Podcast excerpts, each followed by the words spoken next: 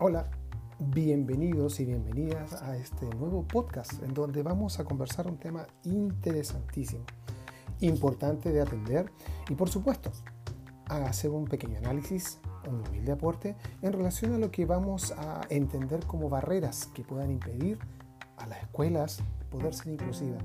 Y también hacer un pequeño análisis dentro de algunos elementos que deberíamos considerar al momento de buscar estrategias para poder construir una escuela inclusiva, aquella que va de no tan solo un tránsito entre la integración y la inclusión, sino que definitivamente se mueve en un ambiente eh, mucho más claro, mucho más definido. Quiero decir también que en nuestra conversación o más bien esta exposición que voy a compartir con ustedes, está basado en un, en un texto, en un artículo de don Miguel López Melero, que es un catedrático eh, de, de, didáctica y organización escolar de la Universidad de Málaga de España y que ha tenido ¿no cierto? la bondad de poder escribir de manera muy crítica pero también propositiva con respecto a este tema. ¿Sí?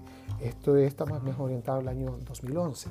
E increíblemente, a pesar de que ya han pasado 10 años desde ese entonces hasta ahora, uh, muchas cosas aún se mantienen en un tránsito que no ha definido, no se ha logrado cimentar o solidificar en el espacio y en el tiempo que corresponde. Por lo tanto, nos toca a nosotros, los educadores, sobre todo los profesionales de educación, hacer bastante análisis muy profundo, pero también propuestas muy claras y concretas al momento de poder llevar a cabo esto que queremos decir como una educación inclusiva. Uh, entender que cuando queremos llegar a esta opción de una educación inclusiva, no podemos dejar fuera que es imprescindible que existan eh, responsables con una claridad en, esta, en estas definiciones que nos elaboren y que nos, nos permitan hacer partícipe de esta política educativa. Dentro de esta responsabilidad está también el cuerpo docente, los profesores en general, y por supuesto, investigadores que se dedican a tocar este tema desde todas las aristas y áreas que puedan llevarse a cabo y que podamos nosotros tomar un compromiso, un compromiso no tan solo desde lo actitudinal, sino que eh, moralmente cimentado, que nos oriente a poder llegar, llegar o caminar hacia una educación con, con una mirada y con un estándar de, de, de, de equidad. ¿no? Esto lo, lo, fundamenta y lo viene ya diciendo hace mucho tiempo AICO el año 2010 entendiendo, ¿no es cierto?, que la equidad es, es ese aspecto de la justicia, en que queremos entender que hay una ciudadanía que está, es, participa y convive, pero sin injusticia, sin desigualdades. ¿no?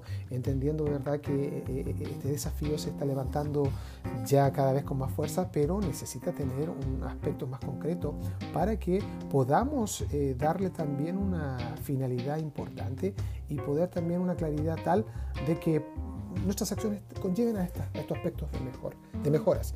Entendiendo, ¿no es cierto?, que este, este fenómeno se da más o menos el segundo, eh, de la segunda mitad del siglo XX aproximadamente, en donde se hablaba de la igualdad como la oportunidad, como un mecanismo para lograr que, que, que, que este sistema se equilibrara y que, por supuesto, estas desigualdades podían desaparecer, pero persisten increíblemente desde el tiempo que nos estamos hablando aún persiste. Es ahí donde está la invitación de poder hacer una reflexión lo más notablemente posible para que podamos también llegar a acuerdos en, en, en todo su sentido. Eh, vale la pena también poder eh, eh comparar o, poder compensar el término cuando decimos una escuela inclusiva. ¿Qué queremos decir con una escuela inclusiva? ¿Hacia dónde apuntamos? Y la educación inclusiva siempre eh, busca o ha sido ¿no cierto? una de las preocupaciones que, que, tiene cada organismo estatal, eh, donde al generar estas políticas educativas que están instauradas o insertadas dentro de leyes o decretos, eh, llegue a una democracia tal que permita a los colegios, ¿no cierto?, y a sus componentes, toda su comunidad educativa, poder dar una acogida correcta a niños y niñas, independiente de todo lo que se dé. De hecho, en la conferencia de Salamanca, en, en, UNESCO 1994, indica que el principio rector de este marco de acción es que las escuelas deben acoger a todos los niños, independiente de su condición física, intelectual o emocional, y lingüística, entre otras cosas. La escuela tiene que encontrar la manera de educar con éxito a los niños y niñas, incluyendo, ¿no es cierto?, eh, aquellos que puedan presentar algún tipo de característica, llámese discapacidad, sean estas graves, moderadas o leves. Debe incurrir en esto. Niños y niñas deben tener la opción de poder llegar a, poder desarrollar este aspecto que estamos conversando, ¿no? esa educación eh, de equidad con equilibrio, ¿no es en las oportunidades y que también puedan valorarse las diferencias en todo sentido. ¿Qué barreras nos pueden afectar? ¿Y dónde tenemos que poner ojo? Y aquí donde está la propuesta a una reflexión mayor. Es que tanto en las políticas como en los aspectos culturales y los aspectos didácticos son elementos que siempre están en nuestro quehacer, en el día a día. Y uh, bien, ¿no es cierto? Lo menciona el INDEX, ¿no? este, este manual de, de, inclusividad que nos permite medirnos qué tan qué tan inclusivos son como, somos como comunidad. Cuando hablamos de política, bueno, eh, podemos encontrar políticas tanto macropolíticas como micropolíticas. Las macro son las que están insertas en cada país, de acuerdo a la realidad y lo que se espera, de acuerdo a las perspectivas que tenga o expectativas que tenga el país de la formación de los niños y niñas de nuestro país. Por otra parte, ¿no es cierto?, tenemos ese marco cultural en donde existen distinciones dentro de cada una de las comunidades y que esas distinciones van de la mano aspectos sociales, aspectos culturales, aspectos étnicos, religiosos, económicos y que por defecto nos lleva a atenderlos y tener la obligación de poder atender tan tan claramente para saber también cómo responder a ellos en sus necesidades y en la oportunidad de poder generar movilización de nuestros, nuestros estudiantes, niños y niñas que, sean, que estén en una condición mucho más eh, vulnerables. Esperamos que este estado, ¿no es cierto?, de, de, de, tanta complicación los lleve a un estado con mayor beneficio y con un estándar distinto de vida, de una calidad de vida que también les permita desarrollarse de manera integral. Y hay un aspecto que tiene que ver con la didáctica, ¿no es cierto?, que es un poco donde yo eh, quiero focalizarme un poquito más dentro de la enseñanza y el aprendizaje. Entender que cuando hablamos de estas didácticas nos vamos a referir eh, a, a, ciertos elementos, como por ejemplo, dentro de las barreras didácticas vamos a encontrar que existe una competitividad en las aulas frente al trabajo cooperativo y solidario, cuando el aula no es considerada como una comunidad de convivencia y de aprendizaje. Es decir, debemos buscar por un trabajo cooperativo y no exigir el exitismo entre nuestros estudiantes. Como una segunda idea, ¿no es cierto?, la, el currículo estructurado en, en, la disciplina, ¿no es cierto?, y en, el, y en los textos que se utilizan en los libros, no es basado en un aprendizaje para resolver situaciones problemáticas, sino que solamente se centra en, en conceptos y en contenidos, pero no te invita a poder llevar a cabo todos esos conocimientos en un contexto para resolver desafíos. Interesante idea, sobre todo desde la idea de la neurociencia, que es donde buscamos que el niño tenga mayor competencia.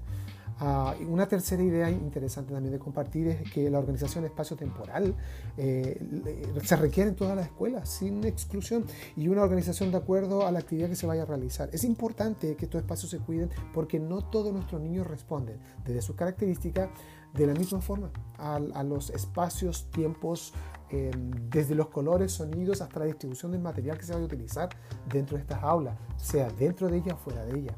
Como cuarta idea, ¿no es cierto?, es necesario poder eh, generar un, un, un, proceso de reprofesionalización de los docentes para que podamos comprender de, con mayor profundidad, con mayor significancia, lo que es el valor de la diversidad.